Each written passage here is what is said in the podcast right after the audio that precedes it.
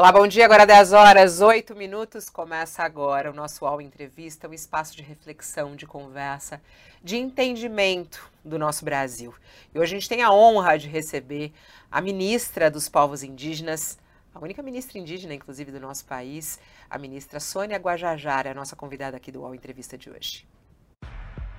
Sônia Guajajara nasceu na terra indígena de Araribóia, no Maranhão. Filha de pais analfabetos, recebeu ajuda da FUNAI para cursar o ensino médio em Minas Gerais. Voltou depois para o Maranhão e se formou em letras e enfermagem. Fez pós-graduação também em educação especial. Líder da articulação dos povos indígenas do Brasil por quase uma década, foi candidata à vice-presidência da República em 2018 na chapa de Guilherme Boulos. No ano passado, também pelo PSOL, foi eleita deputada federal por São Paulo. Paulo. Ativista pela defesa dos direitos dos povos indígenas e do meio ambiente, Sônia Guajajara foi escolhida pela revista Time como uma das 100 pessoas mais influentes do mundo em 2022. Assumiu o Ministério dos Povos Indígenas no começo do terceiro governo Lula. É a primeira indígena a assumir um ministério do governo brasileiro. No UOL Entrevista de hoje, Sônia Guajajara fala sobre a atuação do governo federal em relação aos povos indígenas e também sobre a retomada do julgamento no Supremo Tribunal Federal do marco temporal. Comigo nessa entrevista, nossos colunistas Thales Faria e Leonardo Sakamoto. Olá, ministra Sônia Guajajara, mais uma vez. Uma honra recebê-la aqui no nosso espaço. Bom dia, muito obrigada por aceitar nosso convite. Bom dia, bom dia, Fabiola, bom dia, Thales, Sakamoto, bom dia, obrigada também mais uma vez, né, por esse espaço. Olá, Thales, bom dia para você. Bom dia, Fabiola. Bom dia, Sakamoto. Ministra, seja bem-vinda. Obrigada. Olá, Sakamoto, bom dia. Bom dia, Fabiola. Bom dia, Thales. Seja, seja bem-vinda, ministra.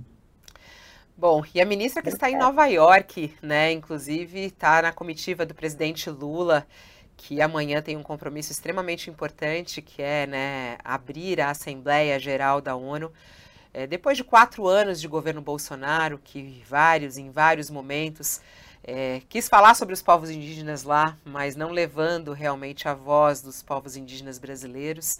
E agora Lula vai e leva a Sônia Guajajara ao seu lado. Queria muito saber, ministra, qual é a expectativa para esse discurso é, de Lula? Se a senhora pode adiantar um pouquinho o que, que ele deve falar sobre a Amazônia, o que, que ele deve falar sobre os povos indígenas e essas conquistas desses últimos meses do nosso país em relação aos povos indígenas. Sim, então, certamente que há uma grande expectativa do Brasil, do mundo, sobre esse discurso do Lula, depois de quatro anos que a gente está estava aí todo mundo nervoso, né?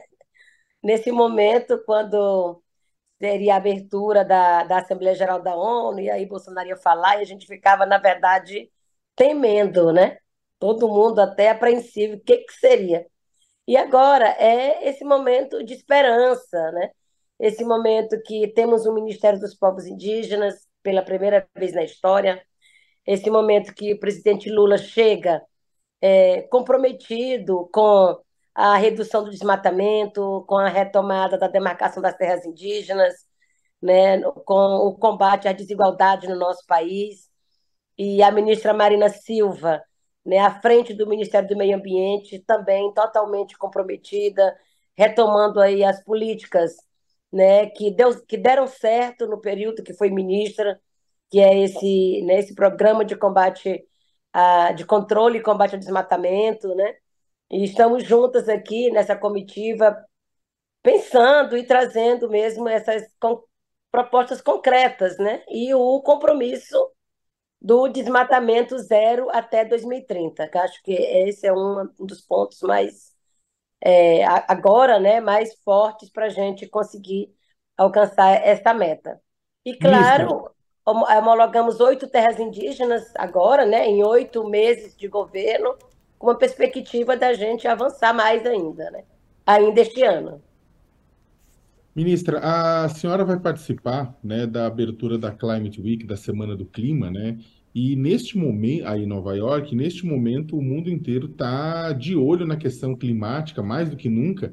É, tivemos aqui, bem, no Brasil estamos atingindo temperaturas absurdas. No Rio Grande do Sul tivemos é, ciclones que destruíram e mataram dezenas de pessoas. Milhares de pessoas morreram na Líbia devido também a eventos extremos climáticos, né? O mundo, até, recentemente na Europa, também dezenas, centenas de pessoas morreram devido ao calor extremo. O mundo, ou seja, a temperatura do mundo já deixou claro de que é, já, já o mundo já deixou claro que a gente alterou a temperatura de forma irreversível e agora temos que correr atrás do prejuízo, né?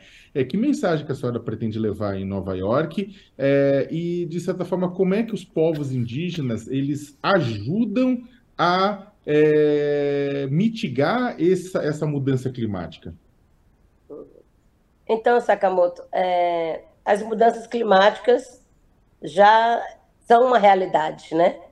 E já é, essas, esses eventos extremos, essas mortes, já estão, assim, né? É, já são coisas concretas que estão acontecendo que já está matando muita gente. Seja por é, extremos alagamentos ou secas, né, ou mesmo esses furacões, enfim.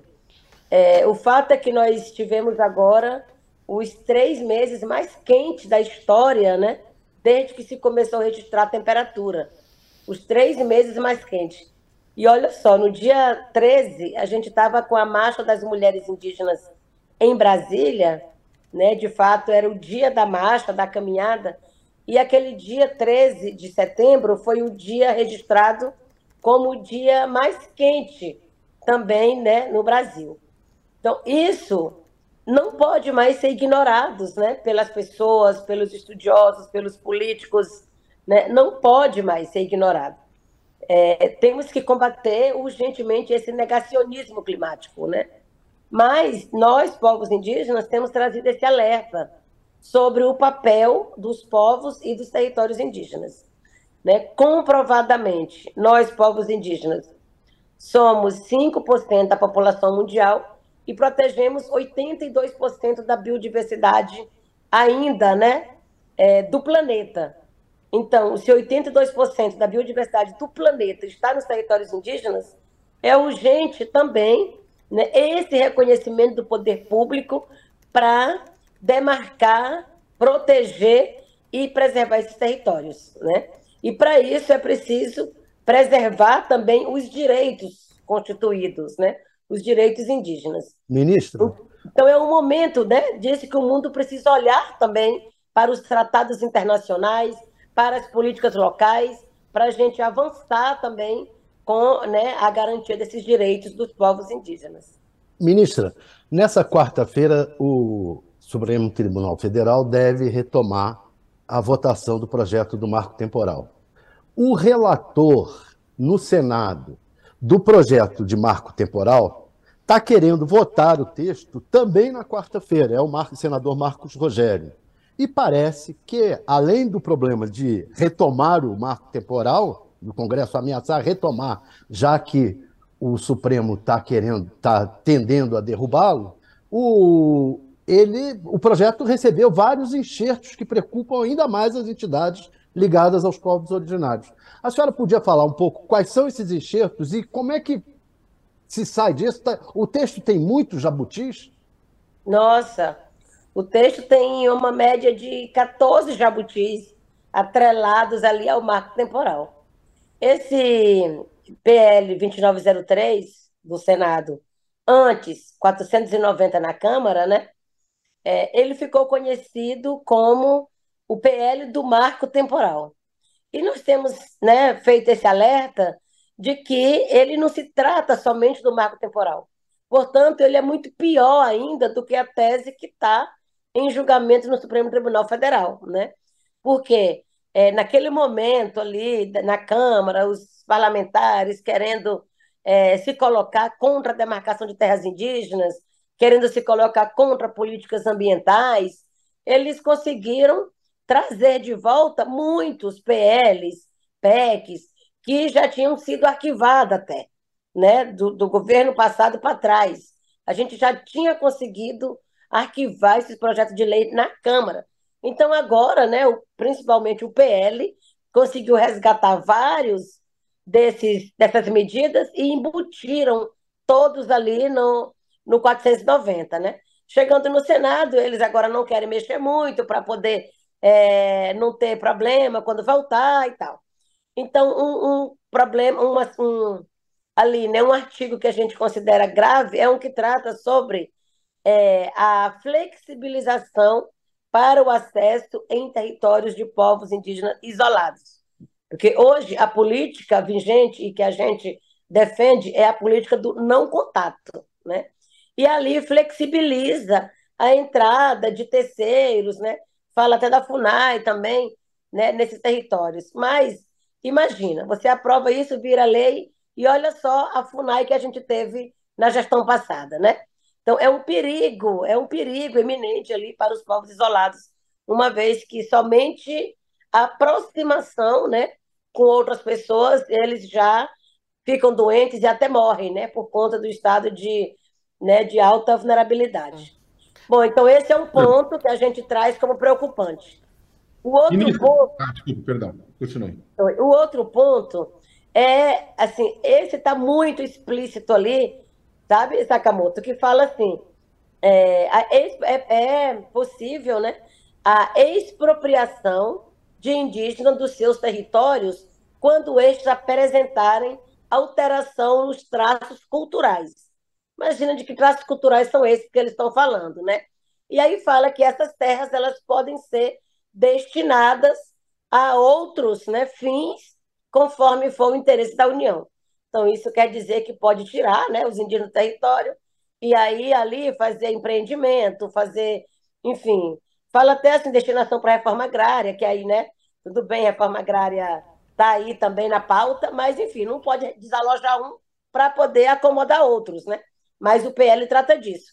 Aí tem mais um também que é autorização de transgênicos em territórios indígenas, além de falar de arrendamento, de cooperação, e acaba com o usufruto exclusivo, como está na Constituição, né? É, abrindo espaço ali, ali para terceiros não indígenas explorar os territórios.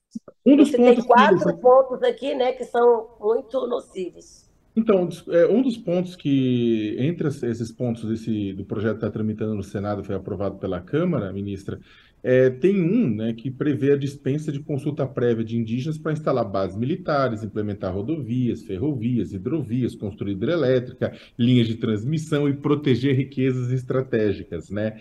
Isso aí, ele bate de frente com a Convenção 169 da Organização Internacional do Trabalho, que o Brasil é signatário e obriga o Brasil a ouvir os indígenas antes de instalarem projetos, né? é, nas suas terras, né? O Brasil ele pode então ser com isso aprovado esse projeto, o Brasil pode ser denunciado internacionalmente? Sim, certamente, né? Se o Brasil é signatário da Convenção 69 e agora está começando, inclusive, esse processo de escuta, né? Nós fizemos esse ano uma escuta no território Yanomami, né? Quando foi realizado ali o Fórum de Lideranças nós fomos para lá, e as equipes técnicas né, de 17 ministérios estiveram ali conversando, escutando os indígenas, como um início aí até né, desse processo de escuta. E a gente sempre batalhou, e hoje eu como ministra também, para que a Convenção 69 seja de fato implementada, né? E esse direito de escuta seja efetivado. Enfim, se agora né, esse PL aprovado contraria isso, é claro que cabe, sim, né, uma, uma denúncia até do Brasil na, na Organização Internacional do Trabalho. Falando sobre alguns pontos né, em discussão nesse PL lá no Congresso, é, há uma pressão muito grande por parte do, de ruralistas né, e, e do agro. Eu estava até lendo há pouco um, um artigo feito por um dos fóruns de agro do Mato Grosso, é, e eles usam dados aqui de levantamento do Observatório Jurídico do Agro. Eles falam que os, os prejuízos decorrentes da derrubada do marco temporal podem chegar a 364 bilhões e meio de reais em produtos agrícolas que de deixarão de ser produzidos no Brasil. Eles colocam números muito fortes, eles falam sobre áreas que são muito produtivas e que terão que ser é, expropriadas. Né? Eu queria saber, ministra, qual é o, o, o, levantamento, por exemplo, que o seu ministério faz agora, é, falando a respeito disso, para responder essas críticas que acabam sendo fortes num meio é, que é muito polarizado brasileiro, né? É, qual, como é que a senhora responde a essa pressão do agro quando eles falam que se não for adotado o marco temporal haverá um prejuízo, um caos? Eles chegam a falar de um caos socioeconômico no Brasil com um prejuízo absurdo para o agronegócio, enfim, para a economia brasileira. Como é que a senhora responde a isso? Olha, inclusive, Fabiola, na semana passada eu fui chamada, né, inicialmente convocada lá na Câmara, na Comissão da Agricultura, para falar sobre a publicação do relatório do território Capote Ninori, que é lá do cacique Raoni, né, do povo Caiapó, também do povo Iujá, lá no Mato Grosso. Foi publicado um relatório né, de, de identificação e delimitação daquele território pela FUNAI, né? E a gente fez o anúncio lá naquele chamado do cacique Raoni. E aí, logo depois, né, eu fui convocada na Câmara para explicar né, o porquê desse relatório, quais foram os estudos, por, por que, que, que ali é entendido como terra indígena, né? Então, nós fomos lá, eu e a presidente da FUNAI, a Joênia Wapichana, e ficamos ali por três horas e meia. Apresentamos sim, o relatório, os estudos, né? todos os documentos que eles solicitaram, e agora é um território que está na fase é, de contestação, porque a demarcação de terra indígena ela não se dá numa única etapa. Né? Teve agora o, o, os estudos feitos pelo grupo de trabalho, concluiu esse relatório, publicou-se esse relatório, agora abre três meses, né, 90 dias para contestações, só aí então vai para o Ministério da Justiça para a portaria declaratória. Então, lá, eu fiz questão de explicar o processo demarcatório para esses parlamentares, né? Que eles precisam parar com essa falácia de que demarcar terra indígena é um terror, que demarcar terra indígena vai desapropriar todo mundo, que a gente quer tomar o Brasil, porque essa é a narrativa que está se querendo plantar, que coloca, inclusive, a sociedade contra os povos indígenas, né? Então, eu tenho dito muito para eles, para parar de ficar incitando isso e reproduzindo uma narrativa que não é verdadeira, né? Nós temos ali um, já né, um mapeamento na FUNAI das áreas demandadas, né? Aí, claro, nós estamos agora atualizando as etapas de cada uma dessas terras. Tem aquelas que estão em fase de estudo, tem aquelas que já estão na, na etapa seguinte da porteira declaratória, tem aquela que já estão para a fase de homologação, né? Então, nós estamos agora atualizando esses processos e a gente vai apresentar um número, inclusive, né, para este setor, de quais os territórios que nós temos ainda, né, que precisam ser regularizados. E aí, com isso, nós vamos colocar na mesa, né, e dizer, olha, nós queremos isso aqui, isso aqui é território indígena e a gente precisa, né, é, resolver essa situação fundiária no Brasil, porque o conflito não interessa a ninguém, né, nem aos indígenas, nem aos produtores. E eu acho que não dá para a gente seguir somente nessa briga infinita, que não tem fim, né? E, e o marco temporal certamente não vai resolver esses conflitos. Não vai, pelo contrário. Mas dá para, né? mas ministra, até para até vai ainda mais. Até para esclarecer e, e, e, deixar bem clara né, a comunicação, porque é isso que é, como a senhora falou, são discursos mentirosos que são colocados por aí. Haverá, de alguma maneira, assim, tem alguma previsão é, de expropriar propriedades é, produtivas no Brasil? Uh, existe essa previsão? De, de quantas terras estamos falando? Então, é isso que eu falei, né? Nós estamos atualizando esse mapeamento da situação fundiária. A gente não tem isso ainda com dados precisos. E aí eu também não posso colocar aqui me adiantando se a gente não tem uma precisão para não gerar, inclusive, outros, né, outras polêmicas. Mas nós estamos também nos colocando né, muito aberta a conversar, a dialogar. Eu tenho ido bastante no Senado conversar com os senadores, com as senadoras, né, com a Comissão da, da Agricultura, tanto do Senado quanto da Câmara, colocando ali que assim a gente não está para fomentar conflitos, brigas com nenhum setor. A gente quer realmente regularizar a situação, né, e colocar os indígenas também, né, deixar os indígenas também numa situação de segurança jurídica no seu território e a gente acabar de vez com essa briga, né? Mas não vai acontecer, não vai acontecer um caos econômico no país. E um, e, um, prejuízo. Claro é isso que eu queria ouvir da sua boca, ministra. Porque... Claro que não, não vai acontecer nenhum caos né, com, a, com, a, a, com o marco temporal não aprovado ou o marco temporal aprovado. Não vai, né?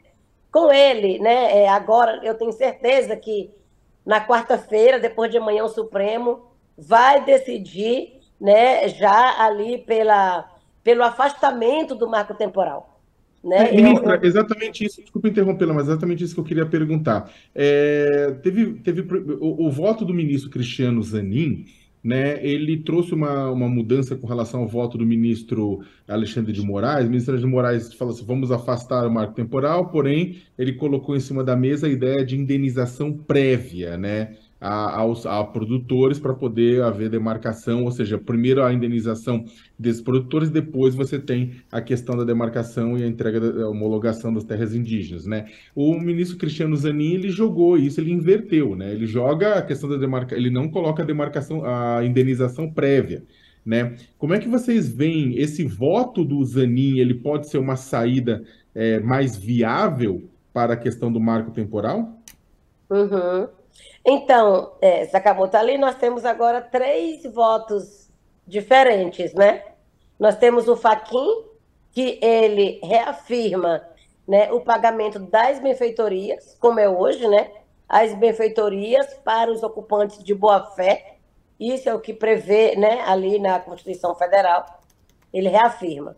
O é, Alexandre de Moraes traz a questão né, das indenizações prévias ele também votou contra o marco temporal, mas traz a, a indenização prévia, né? E, pela terra. E também o é pagamento é prévia antes da demarcação e também o pagamento da terra nua. Uhum. Esse que é o ponto do ministro Alexandre de Moraes, né? Indenização prévia à demarcação e pagamento, o valor da terra nua, o valor de mercado.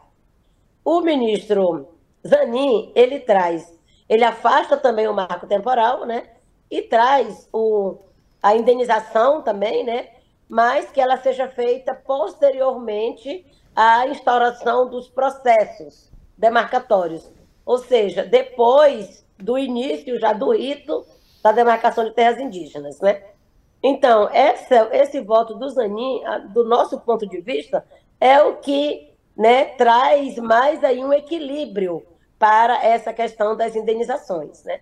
Então, eu, eu creio que o Supremo vai discutir ali agora com os ministros que estão faltando votar para ir seguindo numa linha que possa, de fato, né, é, trazer ali uma saída que não inviabilize. Porque esse voto do ministro Alexandre de Moraes, ele afasta o marco temporal, mas de qualquer forma segue inviabilizando a demarcação, uma vez que ele traz essa responsabilidade de pagamento todo para a União né? Uhum. E aí, o que nós defendemos também é que essa conta seja compartilhada com os estados, uma vez que a maioria dos ocupantes de boa fé dos territórios indígenas, eles receberam títulos né, de posse daquela, daquela área que eles ocupam pelo próprio Estado, né? Então, o Estado também precisa assumir essa responsabilidade agora, né, em relação aos pagamentos das indenizações. Ô, ministra. Quatro, a, rapidinho, Fabiola, que a senhora colocou três posições, né? Mas já ficou meio claro que também vai ter uma quarta posição, que é do ministro Gilmar Mendes. O ministro Gilmar Mendes, ele, ele, ele defendeu o marco temporal, né? Ele defendeu, ele criticou a, as demarcações de uma maneira geral. A senhora acha que vai ter mais gente seguindo o voto dele nesse sentido? Do Gilmar Mendes?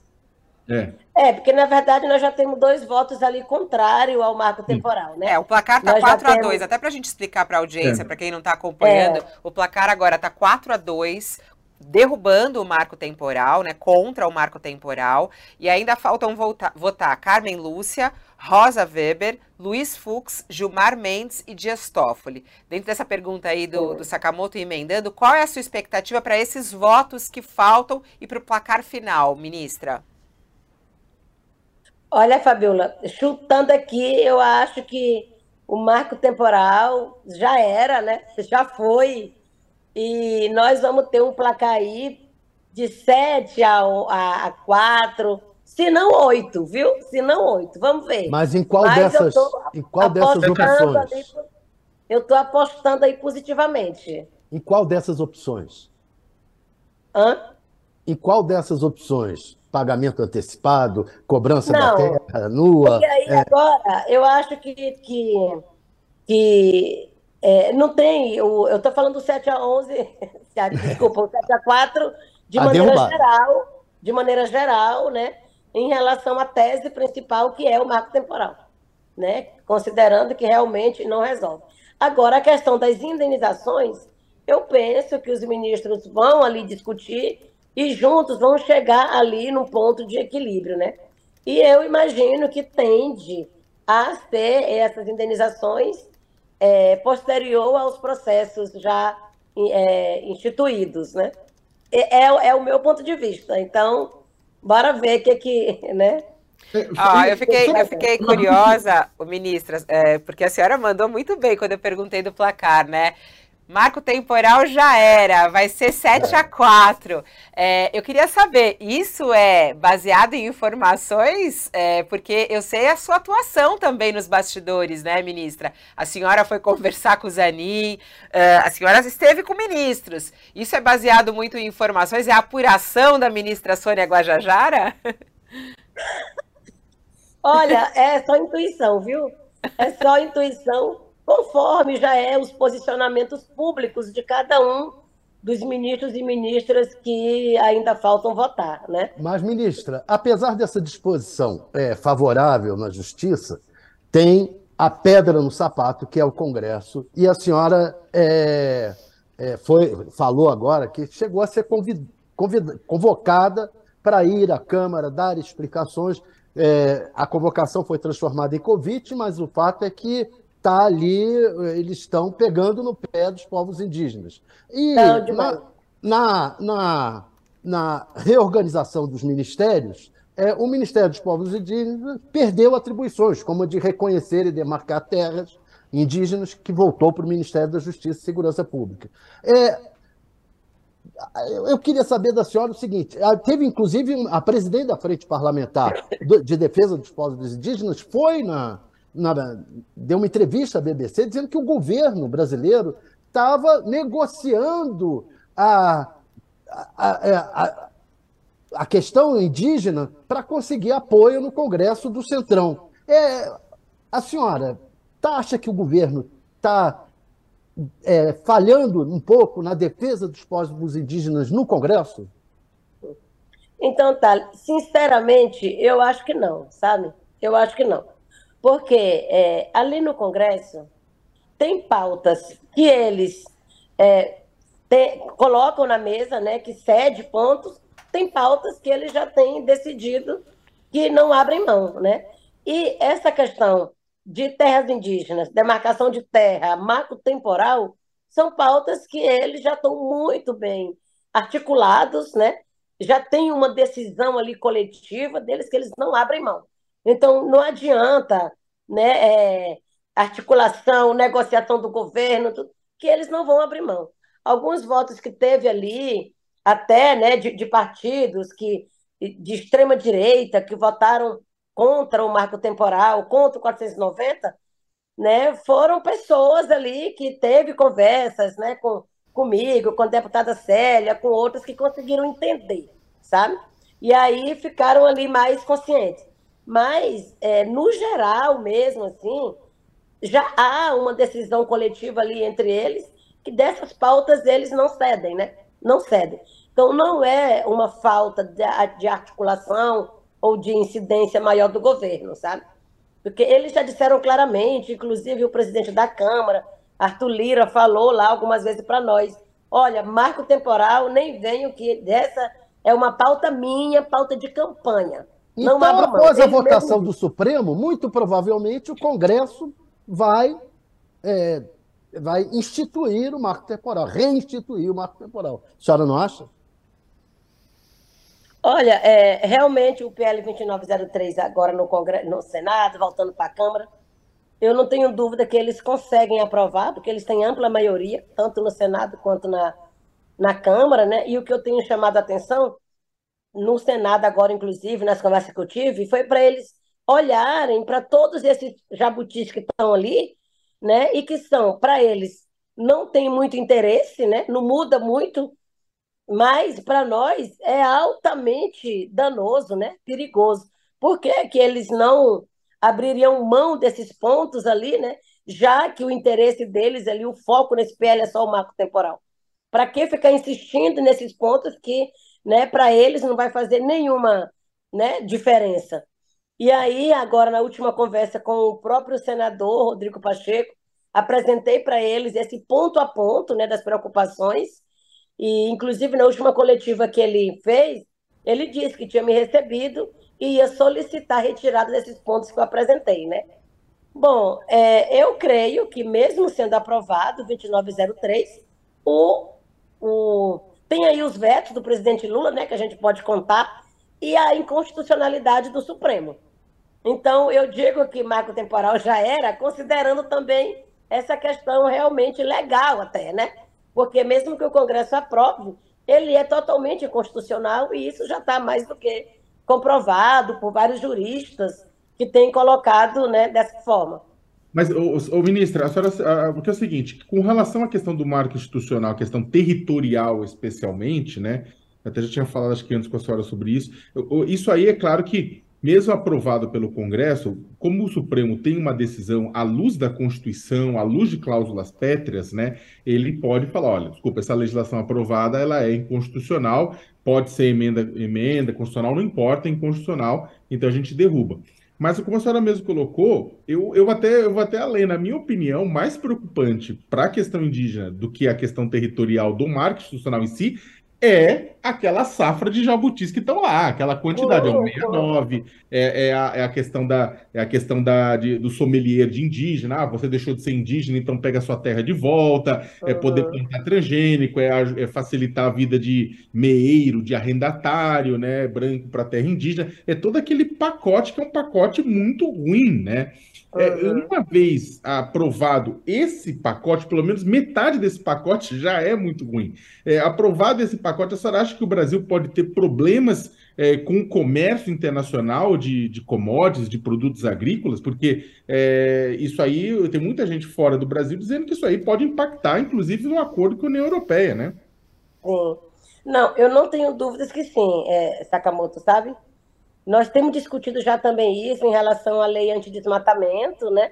Que trouxe ali todas aquela preocupação com a proteção da Amazônia e inclusive né, a gente tem discutido também como proteger os outros biomas, né? Cerrado, Mata Atlântica, que está sendo igualmente destruído, né? E ah, todo, toda o setor internacional está olhando também para essa votação no Senado. E foi exatamente essa esse alerta que eu fiz quando eu conversei com os senadores, né? Ali, digo, olha, vocês estão votando tudo isso aqui. Agora, o que me impressionou, sabe o que foi? Que a maioria dos senadores não conheciam o PL. Não conheciam, sabe?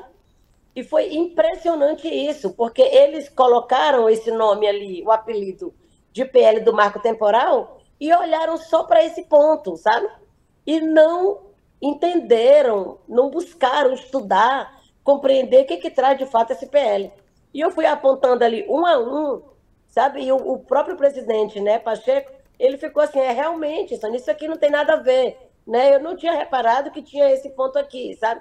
Ele ficou preocupado, ele falou em relação aos isolados, né? Então, de fato, o que eu pedi também agora foi que, ao invés de se já dar o parecer na Comissão de Constituição e Justiça, na quarta-feira, né, diretamente, era importante abrir mais o debate na própria CCJ, com audiências públicas, né, com outros, outros, outras atividades ali, para que a gente pudesse esclarecer para todo mundo do que se trata esse PL. e os senadores votarem sabendo né, de fato que estão votando, porque a maioria realmente não sabe. Eles Ministra, desconhecem, desconhecem senhora, esses pontos ali no PL. A senhora colocou como uma das prioridades da, do Ministério a questão da preservação dos povos isolados, dos povos originários que estão em situação de isolamento e para eles não serem é, invadidos. Mas um dos principais argumentos usados pelos bolsonaristas é de que o indígena deseja ter o benefício que o capitalismo oferece, como dinheiro, carros, é, atendimento médico, casas de alvenaria. É, isso é verdade? É mentira? A senhora, como indígena, que inclusive estudou, etc., é, o que, que a senhora vê? A senhora acha que os indígenas, os povos originários, querem ou não querem esses benefícios do mundo capitalista?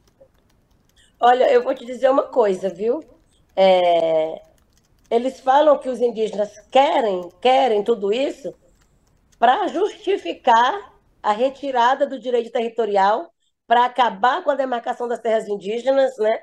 E com isso fazer o que diz aquele artigo do PL 2903, que é a expropriação dos indígenas dos territórios quanto à alteração de tratos culturais, né? Alteração de tratos culturais, eles se referem, pode ser ao indígena não falar mais a língua, pode ser os indígenas não terem uma aparência física, mas como se entende que é a aparência indígena, né? E a gente sabe que hoje no Brasil não se identifica mais indígena só pela aparência física, porque há uma miscigenação muito grande, né? É, pode ser considerado é, internet, televisão dentro dos territórios indígenas. Agora eu te digo, a gente quer sim tudo isso. Inclusive, eu estou ali articulando né, com o, o programa de habitação rural para ter uma habitação rural indígena, para ter as casas né, é, construídas para os povos indígenas. Estou articulando com o Ministério da Comunicação para ter internet em todas as aldeias, né? E assim, é, universidade, queremos universidade dentro das aldeias. Isso não quer dizer que deixou de ser indígena. É aqui que é o ponto, entendeu? O fato da gente usar das tecnologias que existem hoje, de fazer um curso de graduação né, do nível superior na cidade, né, de, de trabalhar na cidade, como eu hoje estou totalmente, né, assim, a maior parte do tempo fora da aldeia, mas a minha casa está lá na aldeia. Eu deixar de ser, de ser ministra, eu deixar de ser deputada, eu tenho minha casa lá para onde eu voltar. Está lá minha família, né, tá lá minha terra, eu posso voltar para lá tranquilamente. Então, você estar na cidade não quer dizer que você deixou de ser indígena. Você receber as tecnologias nas aldeias não quer dizer que você deixou de ser indígena.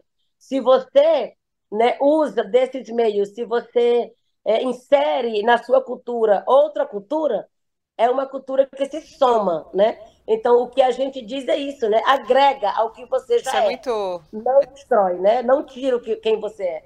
Importantíssimo isso que a senhora está falando, porque o, a ignorância das pessoas é muito grande em relação a isso, né? Até no só chat aqui tem um monte de gente falando um monte de besteira é, em relação a isso. Eu acho interessante é, a senhora definir o que, que é o indígena, né? É porque as pessoas ficam nisso. Ah, não é mais indígena, ele não é indígena. O que, que é o indígena, ministra? Como é que a gente pode definir o que, que é o indígena? Olha, é, Fabiola, de fato, assim, nesses últimos anos, parece que houve uma escolinha, né? de ignorância das pessoas, né? ou de querer, não querer aceitar, ou não querer conhecer a realidade né? brasileira mesmo. Nós, povos indígenas, estamos presentes em todos os estados da federação, em todos. E uma situação é, realmente que precisa, sim, de mais cuidado, de mais atenção dos governos, porque fica aí um empurra-empurra, sabe? O município fala que é responsabilidade do governo federal, né? O, o Estado fala que, é, por exemplo, hoje as escolas é do Estado, né? Fala que não pode construir é, escola em áreas não demarcadas. Por outro lado, o governo federal, né? Ainda mais nos últimos quatro anos, foi uma política de Estado não demarcar terras indígenas. O fato é que, né? Nós indígenas temos sim modo de vida diferente, né? nós temos uma cultura diferente, nós temos a língua materna, né? nós temos tradições próprias, como festas, como né, os rituais, os cantos, que isso precisa ser respeitado, sabe?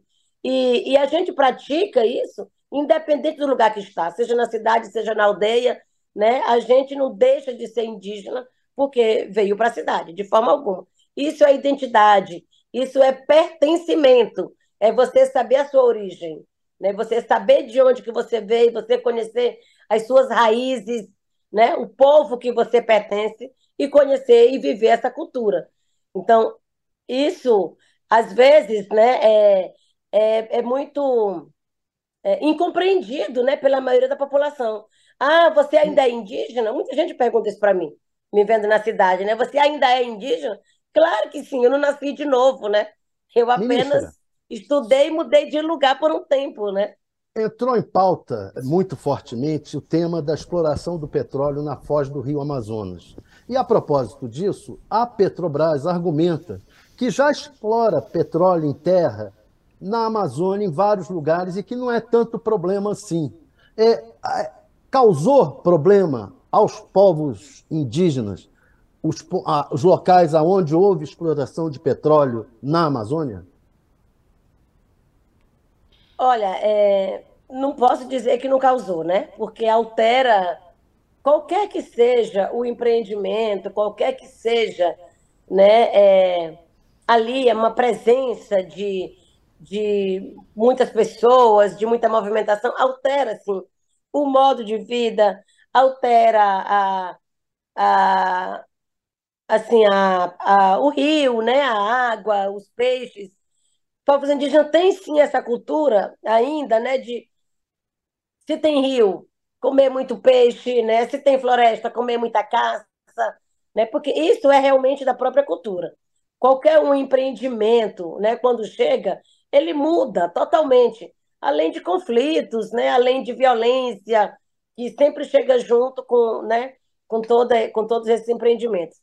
Então, hoje, o que há é uma necessidade de se fazer esse processo de consulta, né, de escuta, não só aos indígenas, mas a todas as pessoas ali do entorno, as pessoas afetadas, né, ali com essas obras, para poder saber o que, que essas pessoas também pensam, né? Eu acho que esse é o, é o princípio de tudo, né? Tem que Ministra, fazer esse processo de escuta. Ministra, o Congresso Nacional aprovou, né, a Câmara dos Deputados, pelo menos, já aprovou a parte dela na mini-reforma eleitoral. E um dos pontos aprovados, né, que foi bastante criticado, inclusive, pelo seu partido, o PSOL, é, um dos pontos aprovados foi o fim das candidaturas coletivas. Né? O pessoal reclamou bastante, falou que isso atinge muito grupos, né, que são podem ser até majoritários em, numericamente, mas minoritários em direitos, né? negros, mulheres, uhum. indígenas, né? Como é que a senhora vê isso, essa impossibilidade agora das, se for aprovado pelo Senado também, essa impossibilidade de grupos indígenas se conectarem em candidaturas coletivas? Uhum. Nossa, eu vejo assim como um total retrocesso, sabe?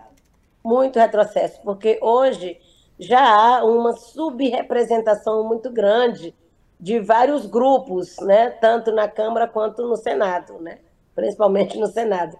Nos últimos anos, a gente tem avançado muito né, com essa. Quer dizer, eu não digo muito, né, mas assim, em relação ao que já estava, né, tanto nas assembleias estaduais, né, como na, nas câmaras municipais e também no na, na Câmara Federal, quando a gente junta grupos ali para poder é, ampliar né, essa, essa, esses eleitorados e também trazendo uma inovação para a, o sistema eleitoral para melhorar né, essa questão da representatividade.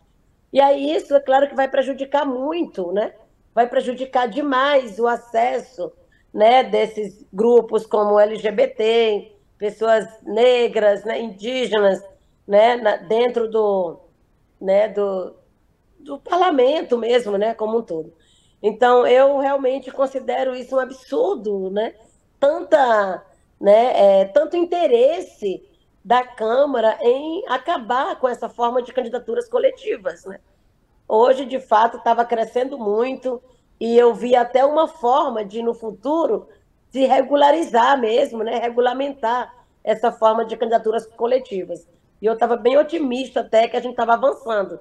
E aí, de repente, somos surpreendidos né, com essa mini reforma que acaba com essa possibilidade. Mas retomando um pouco a questão ruim, né? do petróleo, a senhora é contra ou a favor da exploração do petróleo na foz do Rio Amazonas? Olha, Teles, eu acho que isso não é só uma questão de ser contra ou a favor, sabe? Isso aí, a, a decisão vem dos estudos, né? Quem tem que comprovar se é possível ou não é possível são os estudos técnicos. E aí eu vou muito nessa linha, sabe? Então, eu acho que é muito mais do que você dizer sou contra ou a favor, né? É você realmente considerar o que os estudos apontam. Então, os estudos têm apontado que é, não vai ser positivo para o meio ambiente e principalmente para os povos indígenas. Mas mesmo assim a pressão uhum. com, é, segue, né? E aí eles falam: vamos fazer novos estudos, vamos fazer. É, essa, existe neste momento uma pressão para isso? A senhora sente essa pressão ou não? Tem uma pressão, sim, claro que tem. Não chegou diretamente para mim ainda, né? Mas sobre o governo, é claro que existe. Né? E muito. E vai continuar, né? Vai continuar, porque, infelizmente, Fabiola, há é, esse, esse negacionismo, né? Essa, é, as pessoas ignoram o que nós estamos vivendo hoje. Nós começamos aqui a nossa entrevista falando dos meses mais quentes, do dia mais quente, falando de fenômenos extremos, né? E aí Mas o presidente Lula não... tem sinalizado é, favoravelmente a Petrobras. Sinalizado, eu não estou dizendo que ele já se definiu, mas as sinalizações dele têm sido favoráveis à Petrobras. Então, eu estou falando dessa pressão que existe, né? E que vem de setores que negam esse, essas mudanças climáticas extremas que nós estamos vivendo, né?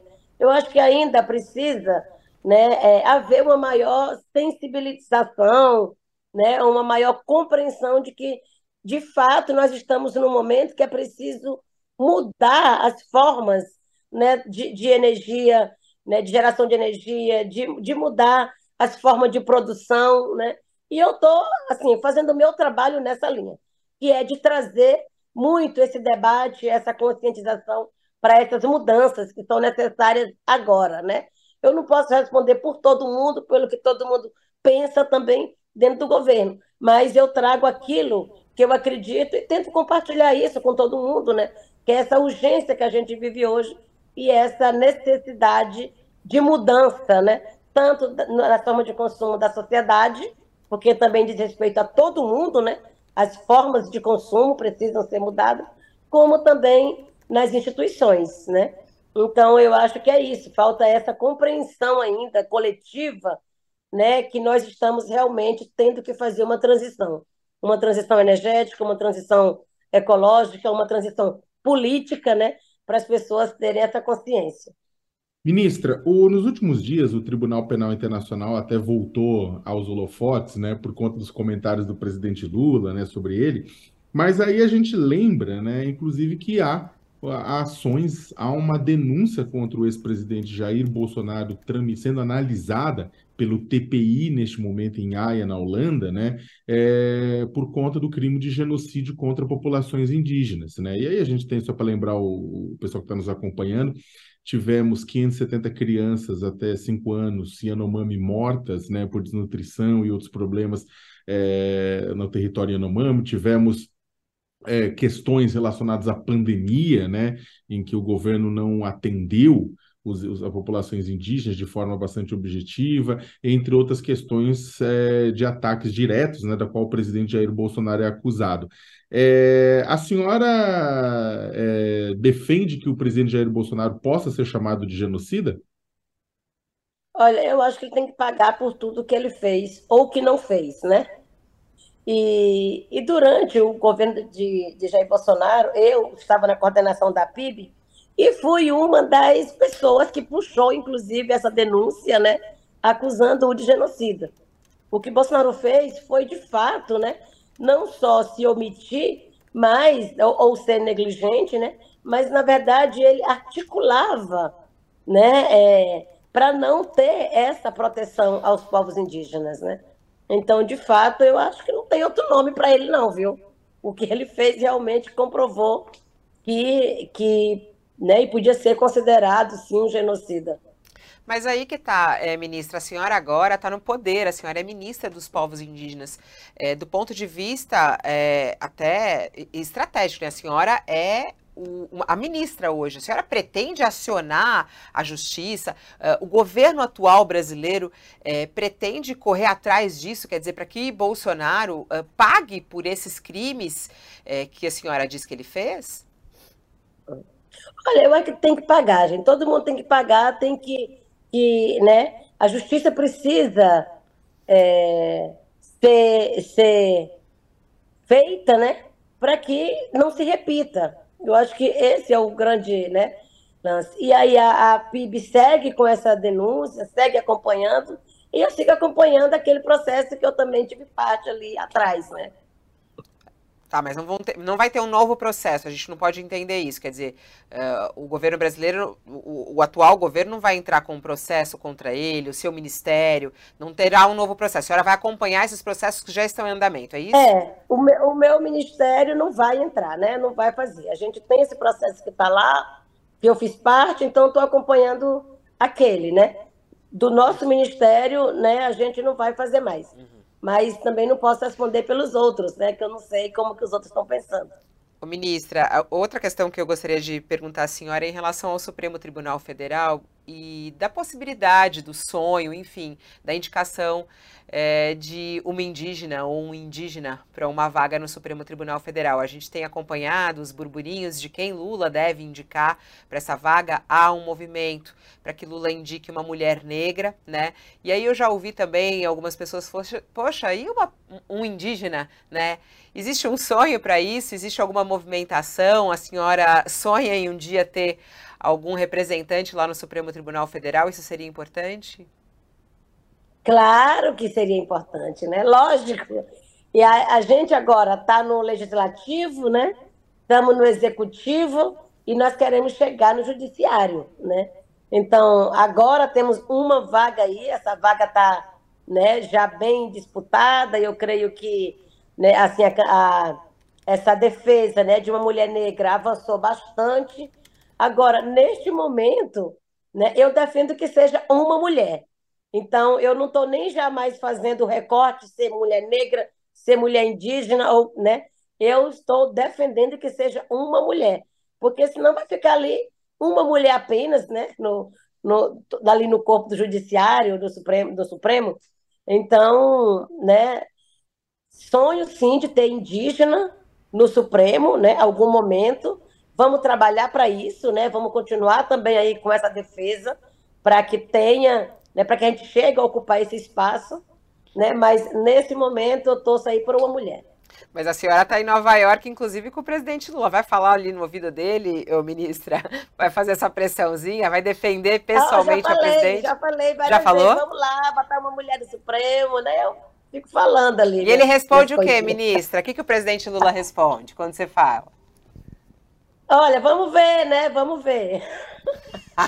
Enfim, gente, não são coisas que. Leva uma assim, né, listinha, né? leva uma listinha, ministra, dá ali na mão dele, fala aqui, Lula ó. não tem ainda também essa, né?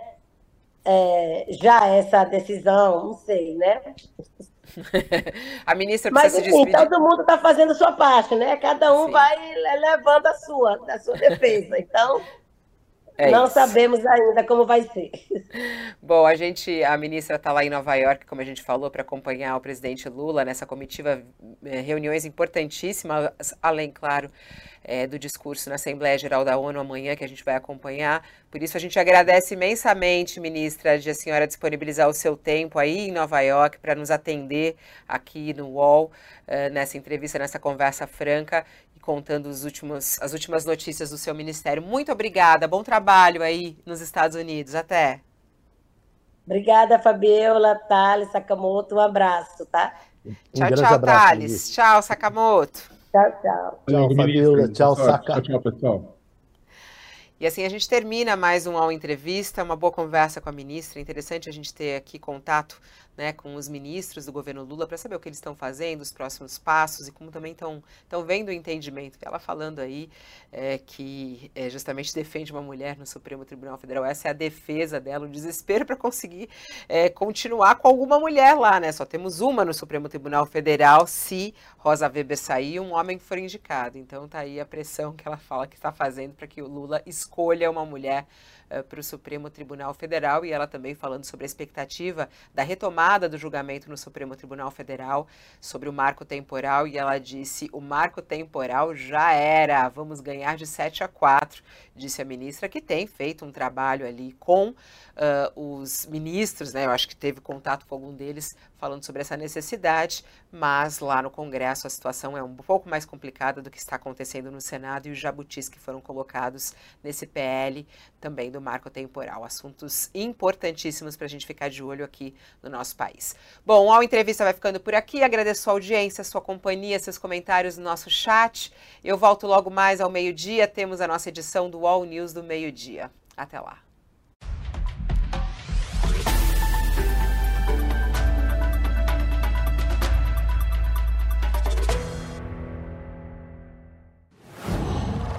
Qual?